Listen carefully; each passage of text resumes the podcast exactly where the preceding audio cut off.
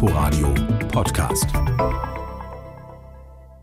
Und auf irgendeiner Wolke, da sitzt der ehemalige Kanzler und das SPD-Urgestein Willy Brandt und grinst wahrscheinlich. Dessen Ziel war ja damals mehr Demokratie wagen. Und seine SPD-Parteinachfolger wollen nun zusammen mit Grünen und FDP, Zitat, mehr Fortschritt wagen. Diesen Titel haben die drei Parteien ihrem Koalitionsvertrag gegeben, den sie gestern vorgestellt haben. Und mitverhandelt in der Gruppe ums Klima hat diesen Vertrag Matthias Miersch. Er ist Vize-Fraktionschef der SPD im Bundestag und Sprecher der Parlamentarischen Linken. Guten Morgen, Herr Miersch. Guten Morgen, ich grüße Sie. Das große Thema, auch bei der Vorstellung des Koalitionsvertrags gestern, war ja die Corona-Pandemie. Wolfgang Olaf Scholz, der zukünftige Kanzler, hat gesagt, Corona ist nach wie vor nicht besiegt und hat angekündigt, dass es einen Krisenstab geben soll, der die Regierung künftig eng berät. Warum? Ja, weil wir in den letzten Monaten und äh, zwei Jahren, muss man ja jetzt schon sagen, gesehen haben, dass an vielen Stellen nach wie vor Daten unzureichend sind, dass das Zusammenspiel zwischen Bund und Ländern viel engmaschiger gestrickt werden muss und dass vor allen Dingen natürlich auch neben Virologen, auch Psychologen, Soziologen die Maßnahmen mit beurteilen müssen, kontinuierlich und zwar sehr, sehr engmaschig.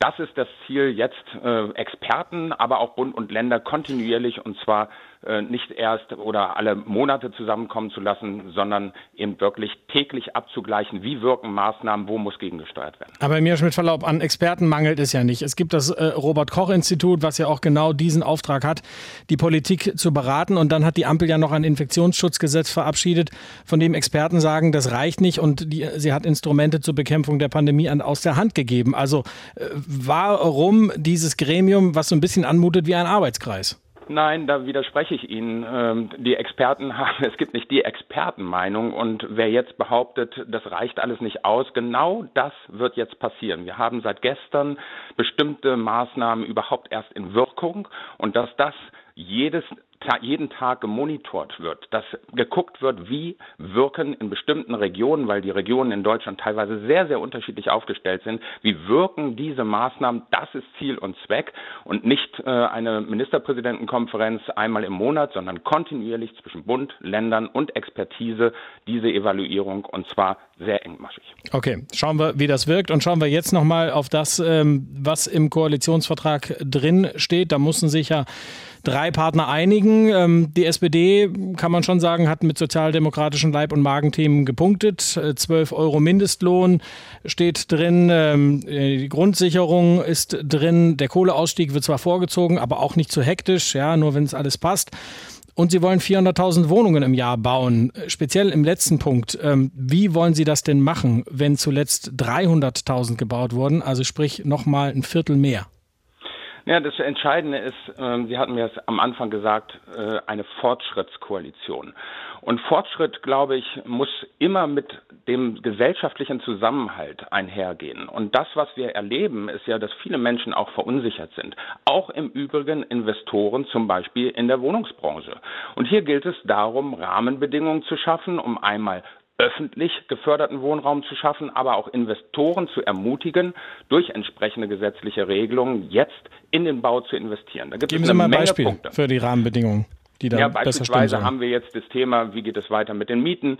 Äh, das haben wir abgeräumt. Da gibt es jetzt Planungssicherheit und das ist ein Bestandteil. Aber nochmal, auch ein investierender Staat gehört genauso dazu. Und insofern sind viele Dinge, die wir in den letzten drei Jahren in der Großen Koalition rauf und runter diskutiert haben, auch zum Beispiel so ein Thema, wie ist das mit CO2-Bepreisung zwischen Vermietern und Mietern?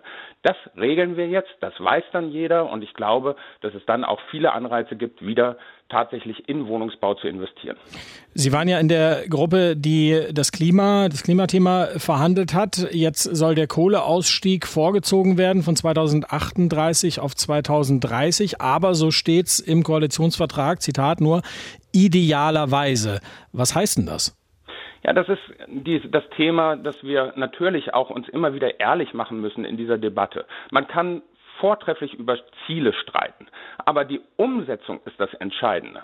Ich kann einen Kohleausstieg vorziehen, wenn ich aber keine Alternativen schaffe. Und da bin ich bei dem Schlüssel für alles. Wir brauchen den maximalen Ausbau der erneuerbaren Energien. Wenn wir das nicht hinkriegen, kann man nicht einfach in einen Koalitionsvertrag schreiben, wir steigen früher aus der Kohle aus. Und insofern gibt es eine Wechselwirkung. Und das, was wir jetzt wirklich, das halte ich wirklich für einen wahnsinnigen Fortschritt, weil ich dreieinhalb Jahre mit der CDU über Windabstandsregeln etc. verhandeln musste. Also das Schlimmere verhindern. Hier haben wir jetzt im Koalitionsvertrag ganz, ganz viele sehr konkrete Punkte, wie wir beispielsweise den Windausbau in Deutschland massiv beschleunigen, wie wir Solar auf die Dächer kommen, wie Kommunen beteiligt werden können, wenn sie in erneuerbare Energien investieren. Und das ist der Schlüssel und ich bin deswegen sehr, sehr zufrieden gerade mit diesem Kapitel. Und wenn uns das gelingt, dann können wir auch früher aus der Kohle aussteigen. Aber man kann es nicht einfach nur so reinschreiben, dann fällt man umso tiefer, wenn man eben gerade nicht auf dem Weg dahin die Alternativen aufbaut. Also einiges an Ambitionen da vorhanden.